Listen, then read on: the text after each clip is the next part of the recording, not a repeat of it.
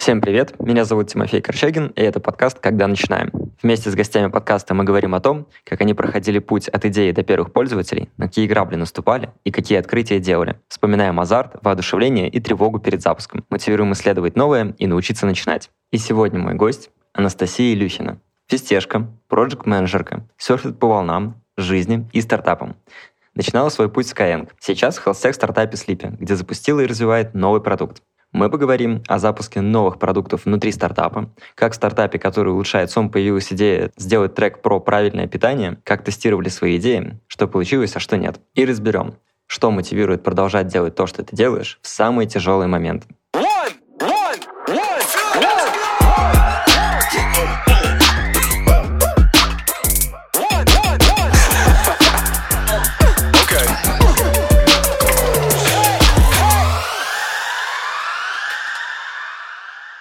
Настя, привет.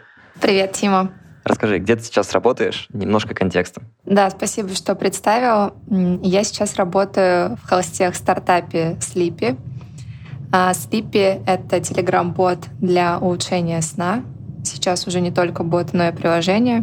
И я туда пришла запускать новые продукты, потому что глобально у нас есть планы охватить разные составляющие физического и ментального здоровья, вплоть от э, питания, тренировок, сна до каких-то ментальных тоже частей здоровья. А чем я там занимаюсь? Э, я в роли продукт-менеджера, и у меня задача была запустить новый продукт, выбрать любое из вот этих направлений, которые мне кажется актуальным, нужным, классным и попробовать там запустить новый продукт. Расскажи, что такое Sleepy, о чем продукт и как он работает? Да, смотри, Sleepy — это Telegram-бот, в котором 30-дневная программа, построенная на КПТ, преимущественно когнитивно-поведенческая терапия, где ты на протяжении вот этого месяца получаешь ежедневно а, задания, разные практики внедряешь, пробуешь, и по итогу программы остаешься с таким своим вечерним ритуалом, который помогает тебе качественно улучшить сон. А Тея, продукт, который я делаю, бот по питанию Тея, это отдельный продукт. Он никак не связан со Sleepy. Эм, у нас отдельный и маркетинг, и персонаж, и технически это абсолютно изолированный бот. Единственное — это наша экосистема и команда, э, которая занимается разными продуктами. Это связующее звено. Как я сказала, у нас глобальная идея охватить разные составляющие здоровья, потому что они тесно переплетены, в том числе на качество сна влияет и наличие физической активности в жизни тебя, в жизни человека, и питание. И эти сферы влияют друг на друга, поэтому было понятно, что после того, как мы охватим какую-то одну тему, а именно сон, мы попробуем двигаться в другие стороны, то есть как-то в ширину масштабироваться. Не только в глубину, но и в ширину на рынок здоровья и заботы о себе. Твой продукт про правильное питание. Он уже запущен? Как пришла идея? Почему именно еда? Расскажи подробнее. Да, все верно. Т запущена. У нас э, чуть больше четырех тысяч пользователей прошло уже программу. Там часть из них осталась на подписке. И да, и работает это действующий Telegram-бот. Вообще изначально это даже была не только Тея. Была идея сделать что-то вроде трекера, какой-то простой MVP продукта, трекер, который будет отслеживать разные показатели и подсвечивать тебе ну, как-то сценарно, а, что сейчас можно сделать, чтобы там лучше себя почувствовать. Например, там пойти прогуляться или сделать коротенькую дыхательную практику. Но эта идея, во-первых, меня не вдохновляла до конца, потому что трекеров очень много, и все еще не закрыта вот эта боль э, классного трекера. Я с кем не общаюсь из людей, у многих есть потребность э, в каком-то таком классном трекере, но никто еще не нашел классный для себя работающий продукт. Это какая-то сложная задача, которая лично меня не сильно цепляет.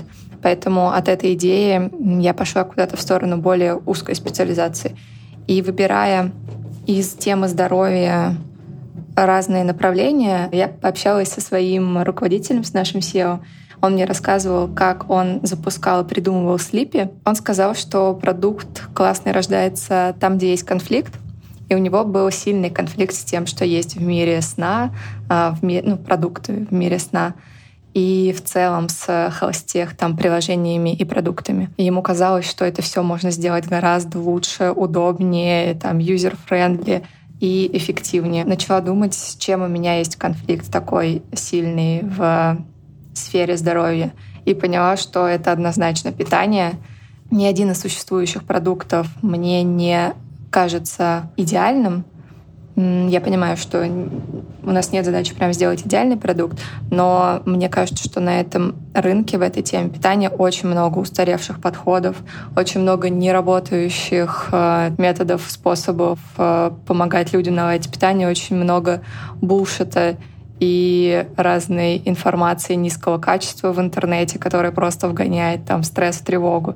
И мне очень хотелось э, это изменить и дать какой-то адекватный микс из науки, то есть научных качественных знаний, и бережности, то есть какого-то заботливого подхода к этой теме и заботливого отношения к себе. И мне кажется, что в питании это очень редкое сочетание, поэтому я решил попробовать двигаться в эту сторону. Окей, okay. а предпосылки, почему запустили, примерно понятно а именно сам запуск, он как состоялся? Тебе выделили команду, ты просто вечерами на коленке что-то расписала, пришла коллеге к SEO. Как это работает? К счастью, не вечерами, не на коленке, поскольку я пришла уже на full тайм работать в стартап, и это была моя основная работа на коленке в рабочее время придумывать, э, чтобы нам и как такое запустить и строить э, километровые схемы в мире.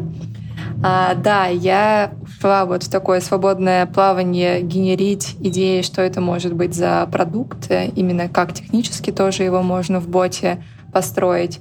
И с этим приходила к SEO, да, мы обсуждали этот продукт. Команды отдельные в начале не было. Была команда, которая занимается слипи, и я частично привлекала ребят э, к Тея на ранних этапах попробовать собрать первую версию бота, помочь мне что-то почелленджить, погенерить идеи, тоже коллегу привлекала. То есть отдельно выделенной команды не было. Но поскольку в Слипе уже есть э, сотрудники, я могла их привлекать э, к своему проекту тоже. О, интересно. А кто нужен, чтобы запустить первую версию? В первой версии участвовала я, разработчик, и дизайнерка нам нарисовала персонажа, то есть какая-то часть иллюстрации и дизайнерских красивостей э, появилась в боте. И моя коллега, с которой мы вместе как-то концепцию докрутили до MVP-шного первого состояния, которое можно было предложить пользователям. То есть, по сути, два-три человека таких на part-time, я full-time и еще два на part-time — и дизайнерка проектно сделать несколько небольших задачек. Что было в самой первой версии? Я заходил, там проходил небольшой опросник, и дальше мне говорили, все классно, жди, жди дальше, или это уже был прям полноценный продукт, который мне помогал? А, самая первая версия — это инструмент дневник питания без основной программы. То есть сейчас в основе ИТ и Sleepy есть программа по научным исследованиям, а тогда это были какие-то краткие выжимки текстов, которые подсказывали, а зачем вести дневник питания, а на что обращать внимание, а что это за поля и почему мы предлагаем тебе отмечать, например, голод, насыщение или что-то еще. То есть это был сам дневник питания и небольшой гайдинг вокруг него. Такая двухнедельная ну, мы это тоже позиционировали как программа, но, конечно, программа это еще не являлась. Что поменялось с первой версии до текущей версии? Во-первых, довольно сильно прокачался инструмент. Вот сам дневник питания у нас довольно большая на него ставка, потому что это такой способ самонаблюдения и то, благодаря чему ты можешь отслеживать какой-то прогресс, изменения в своем питании, проходя программу. То есть есть отдельный слой текстов, информации, каких-то классных знаний, которые ты можешь получить, но есть поведенческий слой, в котором ты применяешь какие-то практики и видишь изменения. И именно дневник помогает их отследить, поэтому у нас большой на него фокус, и дневник довольно сильно прокачался. Помимо этого появилась сама программа, собственно, перелопаченные сотни научных исследований и написана программа.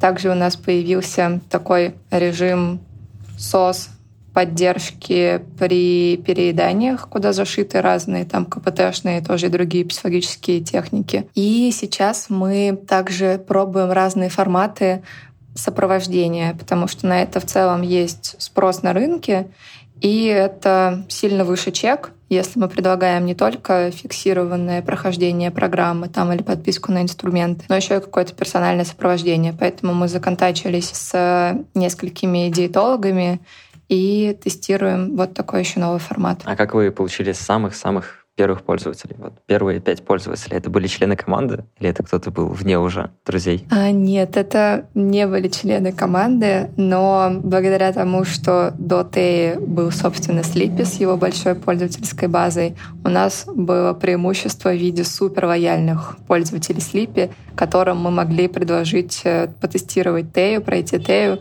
и собрать такой первый тоже уже качественный фидбэк. И первая когорта, собственно, была набрана из пользователей Sleepy, которым интересна тема питания.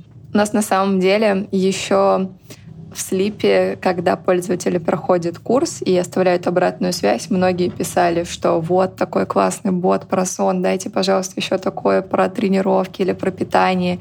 Поэтому было понятно, что у нас есть пользователи, которые ждут таких тоже других продуктов э, в соседних сферах, и мы начали именно с них. То есть вот, ребята, долгожданная там пробная версия, заходите, помогайте там нам тестировать, очень нужна обратная связь, и это супер классно работало. Мы, с одной стороны, создали у них впечатление, вау, мы можем там что-то попросить, и, условно говоря, появится новый продукт. Ну, такая, знаешь, приятная иллюзия. А с другой стороны, супер лояльные пользователи, которые дают много ценной обратной связи на первых этапах работы продукта. А собирали обратную связь, вы с ними созванивались, э, с пользователями, или только там, текстом опросники проходили? Так, это мы плавно подошли к вопросу про фейлы потому что первую когорту мы запустили в продукт в середине февраля. В конце февраля началась война, и наша когорта отвалилась почти вся. Конечно, часть продолжала пользоваться, нам оставляли обратную связь, но мы ну, не собрали такого качества данные, какого хотелось бы по первому использованию. Поэтому у нас э, была качественная связь, которую пользователи сами оставили. Потом я сама писала, списывалась, общалась с э, теми, кто продолжил вести дневник уже после завершения этой небольшой программы. Каздев был на очень такой ограниченной, смещенной выборке. Вы сейчас продолжаете разговаривать с пользователями или пока все на данных? Или, или это вера-дривен подход, что я верю, что это будет работать и двигайтесь дальше? А, у нас микс из дата-дривен подхода и vision-дривен подхода. Конечно, мы разговариваем с пользователями. Я вот буквально перед Новым годом общалась с теми, кто остался с нами на подписку, потому что это наш сейчас тоже формат, на который много внимания, так как любая подписка в долгосрочной перспективе выигрывает, чем фикс оплата, ну, любая классно сделанная подписка.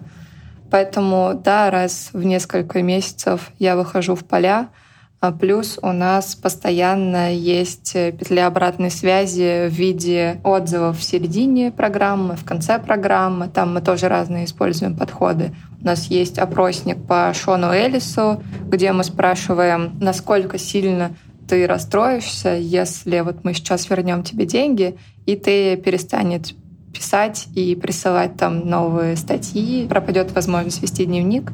И там вот по этому распределению можно понять, есть ли продукт market fit у продукта. Вот мы за этими данными тоже следим. Что такое опросник Шона Элис? В общем, это буквально один э, вопрос, который формулируется так. Насколько сильно ты расстроишься, если пропадет возможность пользоваться продуктом. В нашем случае это если мы сейчас тебе вернем деньги, и больше ты не будет присылать статьи, ты больше не сможешь вести дневник питания и пользоваться, собственно, всем инструментарием. И там есть три варианта ответа. Совсем не расстроюсь, немного расстроюсь, сильно расстроюсь. И по вот этому критерию, если тех пользователей, кто отвечает «сильно расстроюсь» больше 40%, то продукт market fit есть а если меньше, то непонятно. И есть вот эта а, серединка, часть людей, которые отвечают «немного расстроюсь», это те, кого вы скорее можете к себе переманить, вот супер лояльную там вашу аудиторию, но они такие на границе, и важно ориентироваться именно на тех, кто прям сильно расстроится. Не могу без вашего продукта жить. А вы задаете какие-то дополнительные вопросы людям, которые ответили, что они расстроятся, или вы просто с ними созваниваетесь и просто держите руку на пульсе, там, каждый месяц снимаете? метрику? А, метрику, да, метрику у нас снимается постоянно автоматически. Мы собираем их данные и спрашиваем там еще дополнительно качественные вопросы, что им больше всего нравится, понравилось ты, там, что хочется изменить. И с теми, кто там либо супер негативную обратную связь, если такие находятся, вдруг созваниваемся и обсуждаем. Но, конечно, не со всеми. У нас уже довольно много пользователей, просто у нас скапливается информация о том, кто как отвечает, с кем можно там дополнительно связаться. И вот раз в какое-то время, когда у меня или у кого-то еще возникает желание и потребность провести какой-то КСДФ, о, о чем-то поговорить с пользователем, мы вот обращаемся к этим данным. Что еще было не так? Казалось, что будет раз, два, три, а пошло неправильно не так, как ждали. А снова затрону тему войны, потому что продукт запустился в феврале и, собственно, развивался весной, летом, и у нас вставало много разных, в том числе этических вопросов, например, в маркетинге. Насколько этично допустимо сейчас рекламировать продукт. Даже если это продукт там, про заботу о себе,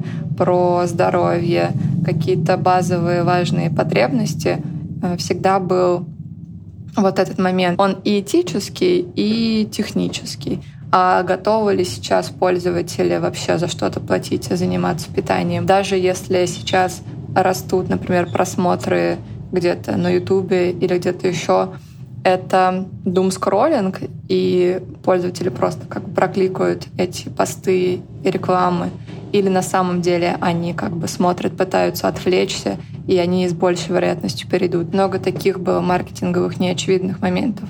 У нас инфлюенсер-маркетинг, и мы рекламируемся у инфлюенсеров там, в Телеграме, в Инстаграме, в Ютубе. Поэтому очень многое зависит от настроения аудитории, от того, как нас может Э, продать, условно говоря, от того, как она сможет рассказать блогер. Что ты узнала нового, когда запускала этот проект? Я узнала, что мой подход и вижен, который я кладу в продукт, кому-то еще заходит, и люди готовы за это платить. То есть это было для меня довольно неожиданно, потому что я, когда пришла в Слипе, у меня была большая свобода в том, что можно делать я как-то с опаской так, а вот можно, как я здесь, да, вижу, вот вообще не как сейчас на рынке работает. Можно я так попробую? Да, можно. А вот так, ой, оказывается, так тоже можно. И я до сих пор очень рада и кайфую с того, насколько то, как я видела продукт, удалось в него заложить, и насколько это монетизируется, и действительно люди готовы за это платить. Для меня это, не знаю, удивительно. Круто, приятное открытие. Есть что-то, что ты бы поменяла в самом начале при запуске? Как было и как бы ты сделала по-другому? Есть еще один э, факт про наш запуск. Мы, когда запускали уже следующий MVP продукт, то есть с программой, мы дописывали контент, когда пользователи до него доходили. То есть у нас было где-то 7 дней контента, там, не знаю, из 14. А остальные, мы это называем догонялки, мы играли в догонялки с пользователями. То есть мы знали, что сейчас пользователь доходит до этого дня, нам нужно как бы кровь из носа, у нас дедлайн а, дописать и там технически заимплементить все для этого дня.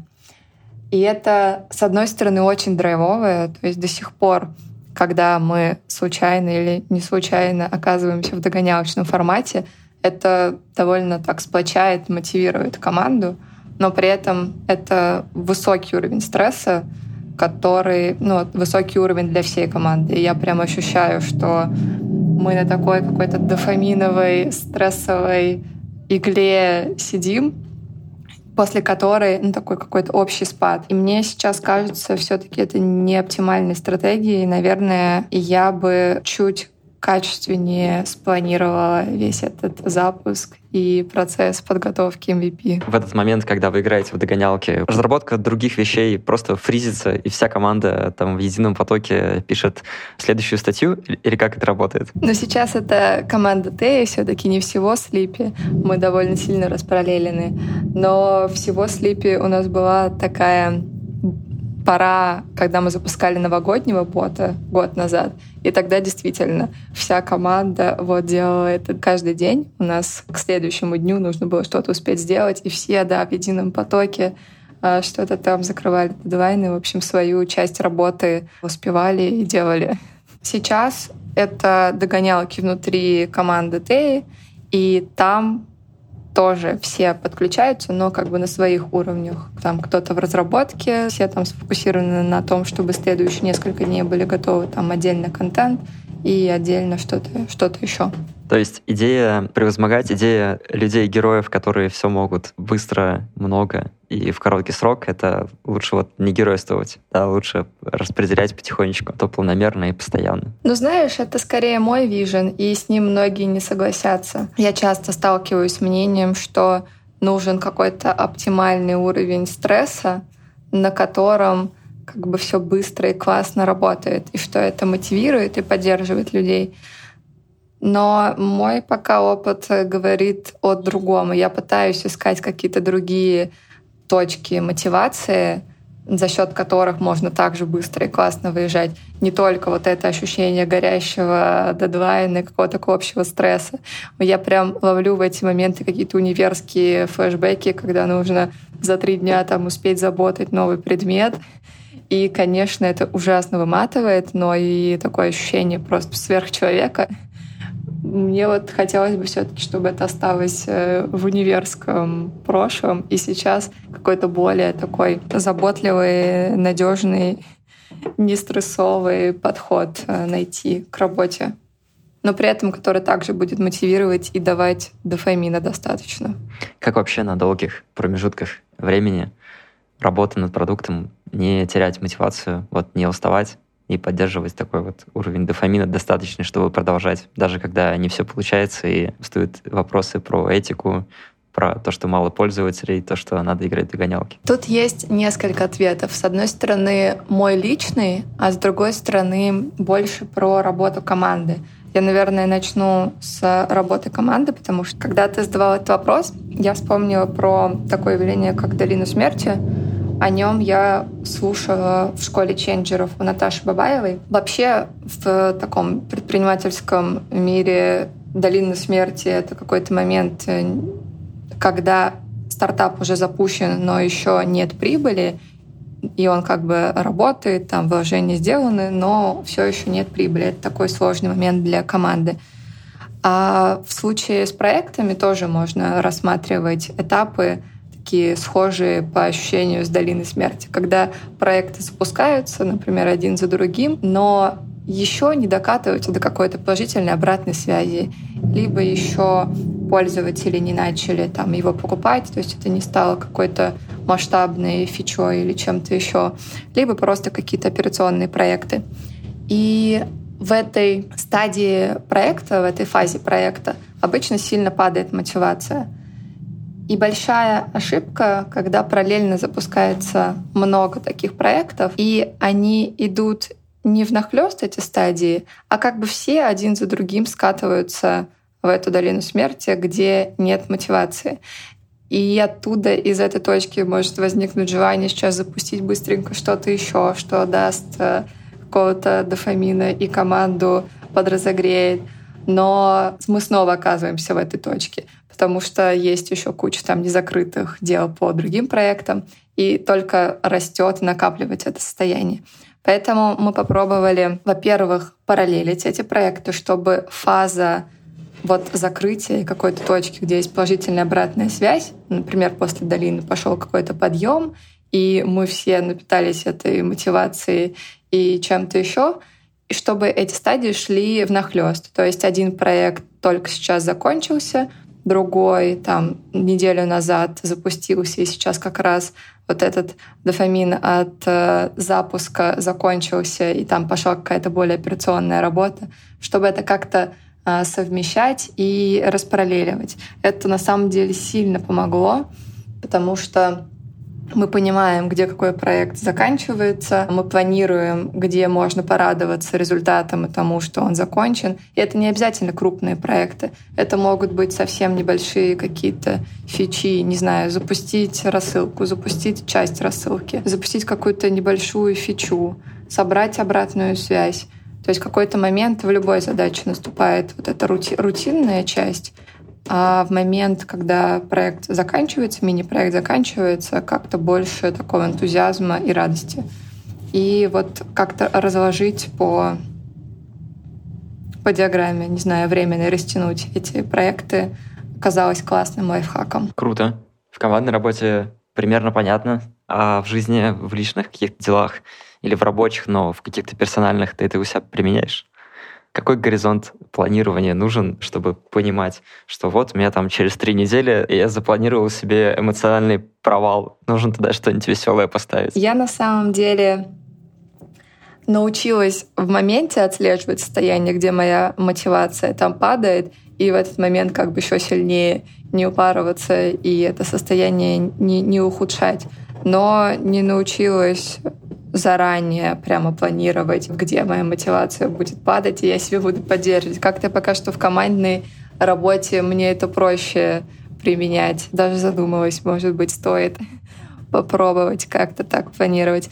Но я, по крайней мере, в путешествиях научилась если у меня интенсивная поездка на несколько дней или что-то еще, то я себе планирую туда потом день там ничего не делания, отдыха, где я просто лежу, там читаю, э, прихожу в себя но в работе как-то пока что это не работает. Вот этот дофамин, он каждый раз разный в том плане, что закончили рассылку, порадовались, ну, например, маркетологи, закончили дизайн, порадовались дизайнеры. Или дизайнеры что-то сделали, разработчики такие, у класс, мы там все как команда выиграли и кайфуют.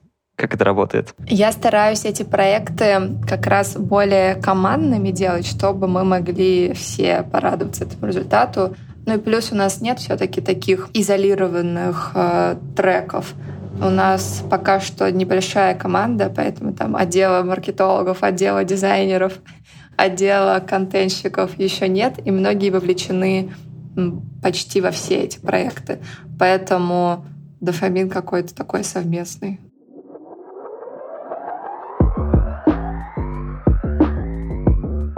Я правильно услышал, что чтобы долго двигаться вперед, нужно помнить о том, что есть долина смерти, и когда мотивация довольно сильно снижается, и нет еще прибыли, не все так гладко, как хотелось бы, и на эти моменты нужно планировать себе такие небольшие успехи, например, доделать что-нибудь, запустить что-нибудь, небольшую часть дожать. Да, абсолютно точно. Я, я считаю, что это классная рабочая стратегия. Насколько большими должны быть такие вещи? Вроде как большинство стартапов, которыми я знаком, работают по agile, у них там двухнедельные спринты, что-то постоянно происходит. И кажется, что каждый день хотя бы что-то, ну, делается. Но, тем не менее, есть долина смерти. Как это все соотносится? Как это балансировать? У нас в среднем эти проекты от двух недель, наверное, до... Ну, я бы хотела сказать до месяца, но они растягиваются и до двух месяцев. А главное выделить четкое начало и конец этого проекта, прям вот прописать до конца. Я буквально прописываю какие-то фокусы по неделям, и там результат недели, в которой там запуск э, чего-то, запуск новой программы, запуск нового инструмента. И в среднем это недели 3-4, 2, 3, 4. Есть вот какие-то более масштабные затяжные, в среднем несколько спринтов недельных. На вашем размере команды, э, чтобы восполнить долину смерти, вот это отсутствие дофамина, нужны проекты размера 2-4 недели? Да, примерно так. Ну, у каждой команды, у каждого человека разное количество проектов, на которых вы можете одновременно фокусироваться. Мы стараемся брать не больше двух-трех основных фокусов и тоже двух-трех дополнительных. В идеале там два больших проекта. Если опять же, вовлечены там все или большинство членов команды. Если там отдельно разработка, отдельно что-то еще, то, может быть, увеличивается это число. Но в среднем 2-3 основных и 2-3 дополнительных. Есть план просто каждые 2-4 недели что-то делать? Или есть план, что через 2 недели будет провал, и нужно к этому времени что-то сделать? Смотри, можно представить, ну, буквально так у меня и выглядит, как какая-то матрица, где с одной стороны время, то есть недели, а с другой стороны проект. И по каждому из проектов, которые сейчас в работе, которым сейчас команда занимается, мы понимаем четкий начало и конец, и, соответственно, в какой момент, где будет спад мотивации. И тогда можно их так совместить на вот этой временной шкале растащить, чтобы в момент, где там спад мотивации, у нас либо запуск нового какого-то прикольного проекта, ну, это не обязательно крупный проект, я повторюсь, да, это может быть просто какая-то небольшая вдохновляющая фича или что-то еще. Либо завершение там какого-то другого тоже и радость от того, что мы что-то сделали. Да, примерно понял. Обычно планируют какие-то отдыхи и развлечения. Вы в том числе планируете, когда вы будете грустить? Это супер полезная тема. Это я ответила на вопрос про командный слой мотивации. Есть еще лично мой слой мотивации, что, собственно, мне помогает ее поддерживать и вообще, как я себе отвечаю на вопрос, а тем ли я занимаюсь, продолжать ли мне этим заниматься. Я всегда копаю в уровень какой-то фундаментальной, что ли, мотивации. То есть, когда я пришла в слипе, для меня было супер важно, что есть матч ценностей моих и ценностей компании. И это какой-то фундаментальный слой, который всегда меня поддерживает. То есть, когда какая-нибудь происходит э, херня или там, не знаю, тяжелый период, все очень задолбанные, и есть, э, не знаю, желание все это бросить, я всегда могу как-то абстрагироваться и подняться в каким-то такой хеликоптер-вью, подняться и подумать, а, а почему я занимаюсь тем, чем занимаюсь, а я действительно хочу этим заниматься. И для меня этот ответ «да», и в том числе из-за того, что за продукт я выбрала, что за сферу я выбрала. То есть, как я говорила, у меня была довольно большая свобода в том, что именно попробовать запускать за продукт. И я выбрала тему, которая мне самой очень интересна, в которой у меня есть конфликт с теми продуктами, которые есть на рынке, и понимание, какого рода продукты хочется, чтобы появлялись, росли и масштабировались, процветали. И в том числе вот этот подход, который мне хочется как бы закладывать продукт и дальше внести, понимание, что я могу его реализовывать здесь. Это понимание меня супер мотивирует, а, соответственно, у меня появляется возможность и силы мотивировать э, команду и других людей. Ты выбрала очень высокоуровневую вещь, которая тебе очень важна и близка, и которая тебя мотивирует. И вот эти прикладные вещи, которые происходят каждый день, если что-то не так, то ты можешь там подняться на уровень выше, посмотреть, сказать, что ну так бывает, моя цель осталась неизменной, мотивация сохранилась. Да, абсолютно точно так. То есть у всех разные мотивации, и это нормально, что там для кого-то мотивация — это получить какой-то, не знаю, кейс, опыт э, работы там, с конкретным продуктом или в конкретных условиях. Для меня опыт работы в сфере хелстеха, которая мне супер близка и интересна, опыт работы там в сфере питания — а, транслирование своего вижена, да, это та самая, тот самый уровень, к которому я могу, если что, подняться и свериться, что вот сейчас там на низком уровне все плохо, но глобально я все еще как бы здесь хочу этим продолжать заниматься. Да, все еще здесь. Супер, продолжаем, придумываем. Что бы ты посоветовала тем, кто хочет запустить свой продукт в чат-боте по питанию или по сну, или трекер, или что-то вообще другое? С чего начать такой, если я правильно понял, текстовый квест продукт? Я, конечно, могу снова ответить, что с понимания, почему вы хотите делать именно в этой сфере продукт. Это вот буквально созвучно с тем, что я только что говорила.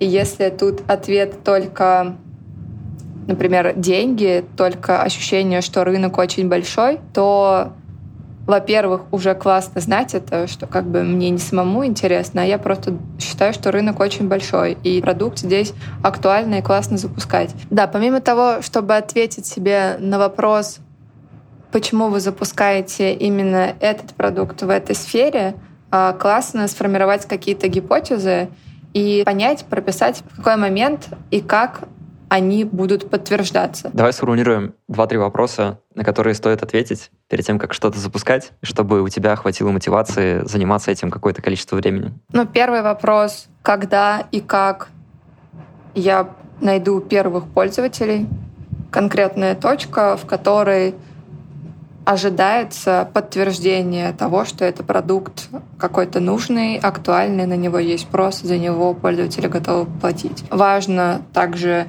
прописать, будет ли это близкий круг, например, по друзьям, это какая-то байст, какая-то смещенная выборка, либо это первые пользователи из реклам. Например, я попробую взять сколько-то реклам и привести из них N пользователей. Это не обязательно должен быть прям супер план. Это может быть разное дерево событий. То есть вначале может быть вообще непонятно, какие будут конверсии, купит ли кто-то. Помимо вот этого дерева я бы еще отдельно сфокусировалась на том сценарии, где сначала ничего не получается, то как скоро я, например, сдаюсь. Не обязательно это считать, позиционировать как э, поражение. То есть в какой момент, да, я перестаю этим заниматься и, например, пытаюсь как-то пивотнуть э, проект. Мне кажется, этот сценарий, который довольно, не знаю, тяжелый, сложный, его проработать отдельно и ответить себе на вопрос, да, насколько далеко я готов, готова ехать, идти. Давай к тем, что ты сказала, еще добавим, как понять, что тема, вот, которую я выбрал, я на ней смогу долго ехать. Какие я сам себе могу задать вопросы, чтобы я получил ответы и понял, что о, вот эта тема моя, а вот эта тема не моя, я на ней долго не проеду. Например, я услышал любую тему, буду продавать шарики. И звучит секси, но через день я понимаю, что мне уже надоело, уже неинтересно. Вот, хотя вчера казалось, что классно. Вот как сделать так, чтобы такой ситуации не случилось? А я не думаю, что можно сделать так, чтобы такой ситуации не случилось.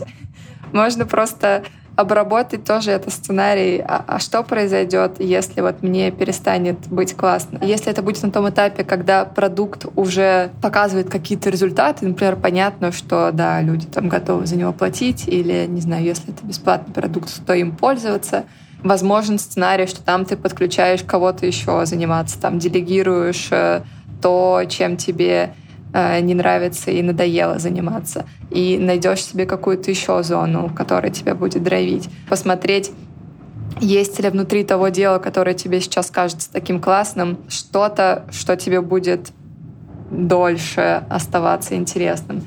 Или сможешь ли ты потом кому-то передать эту часть. Какой-то вот у меня сейчас ответ все про, про построение сценариев, э, дерево развития событий. Планировать какой-то самый самый негативный и самый классный. Самый классный тоже обязательно. И посмотреть, как ты будешь действовать в этих случаях. Думаю, будем потихонечку завершать. Посоветуй три подкаста, книги, продукты, чего хочешь, тем, кто начинает, что тебе было бы важно рассказать. Для меня всегда сложный вопрос про топ топ-3 или топ-1 чего-нибудь. Просто вкину три рандомных, классных, на мой взгляд, рекомендации. Во-первых, если говорить про стартапы и про запуск чего-то с нуля, то сразу приходит э, на ум книжка «От нуля к единице» Питера Тиля. Э, Питер Тиль — это чувак, который основал PayPal. Есть даже такое понятие «мафия PayPal», где Питер Тиль — дон мафии. То есть ребята, которые потом ушли создавать другие классные продукты, там LinkedIn, а, Питер Тиль инвестировал в Facebook, в общем, у них там много регалий. И эта книга дает прикольный фреймворк про мышление такое инноваторское и разделяет подходы к созданию продуктов с нуля и к развитию, масштабированию продуктов уже существующих. То есть он буквально выделяет два этапа один — это от нуля к единице, то есть ничего, продукта не было, там не было аналогов, и появился продукт, какая-то новая идея. И от единицы к бесконечности — это развитие, там, возможно, от какой-то зародышковой стадии продукта до суперкрупной, но все равно, когда уже какая-то работающая структура есть, какой-то продукт работающий уже есть. Мне понравилось, что он выделил этот этап от нуля к единице. И помогло, наверное, понять, что там нужны другие инструменты мышления, другой подход. Если говорить про чисто прикладные продуктовые штуки, то мне в свое время очень понравилась книжка «На крючке». В ней разобранные паттерны поведенческие пользователя, как формируется привычка и как это использовать в продукте. Вот как раз весь тот цикл а, триггер, действие, там, вознаграждение и инвестиция. Она супер простая, супер прикладная.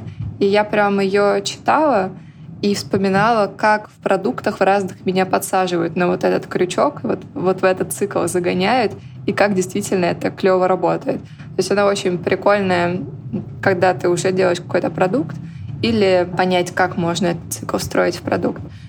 Или если хочется там просто поанализировать какие-то кейсы, посмотреть, а, как продукты работают, то тоже дает прикольный фреймворк. Это были про продукт? Если есть какие-то вещи про питание или мотивацию, или вообще что-то даже не обязательно связанное с работой, будет классно. Блин, мне очень хочется порекомендовать психотерапию, но в этой нише уже есть Ваня Замесин, который всем рекомендует, что психотерапия — это топ-1 просто инструментов на, на все случаи жизни. Но это реально очень крутой инструмент. Благодаря психотерапии я поняла и чем я хочу заниматься. То есть я это и так понимала, но это возможность все отрефлексировать и гораздо осознаннее подходить к, будь то, там, не знаю, создание продукта, работа в команде, выстраивание мотивации, понимание, что я хочу закладывать в продукт и каким способом. И вот все те вопросы, которые я говорил, как я буду действовать в случае развития разных сценариев, а, психотерапия топ, очень рекомендую. Круто. И бонус для слушателей за самый лучший вопрос, что-то нематериальное от тебя, что это будет? Я могу дать доступ э, к любому из наших продуктов. Это Тея, бот по налаживанию питания, или Sleepy, бот по налаживанию сна. Либо могу созвониться с человеком, который задаст лучший вопрос в Zoom и почелленджить идеи или просто поделиться опытом, обсудить продукты. Вот как-то так. Спасибо. Слушателям подкаста надо зайти в Телеграм-чат подкаста по ссылке в описании и задать свой вопрос. Настя выберет самый лучший, и мы свяжемся с вами, вы получите бонусы, которых мы сейчас рассказали. Настя, спасибо тебе за интереснейшую беседу. Я думаю, что я супер прокачался в том, чтобы планировать не только радостные моменты отдых, но и грустные моменты и ставить на это какие-то бонусы, себе как-то радовать, закрывать проекты, начинать новые проекты в это время долины э, смерти стартапа. Еще раз подумал о том, что можно перечитать книжку Питера Тиля. Решить, что делать, если не все получится, как долго я еще буду двигаться в этом направлении или когда пора менять. Ответы на эти вопросы, кажется, это новое, что я вынес для себя из этого подкаста. Спасибо тебе. Спасибо, Тима. Рада была поделиться опытом и сама отрефлексировать его еще раз. Это был подкаст «Когда начинаем». Сегодня вы слышали Настю Илюхину и меня, ведущего подкаста Тимофея Корчагина. Если вам понравился выпуск и вы считаете информацию, которая прозвучала полезной, пожалуйста, поделитесь ссылкой на выпуск со своими друзьями, коллегами и знакомыми. Подписывайтесь, оставляйте комментарии и ставьте лайки в сервисах, где вы слушаете подкаст. Это поможет большему количеству людей узнать о том, что он существует. Спасибо, что были с нами. Пока.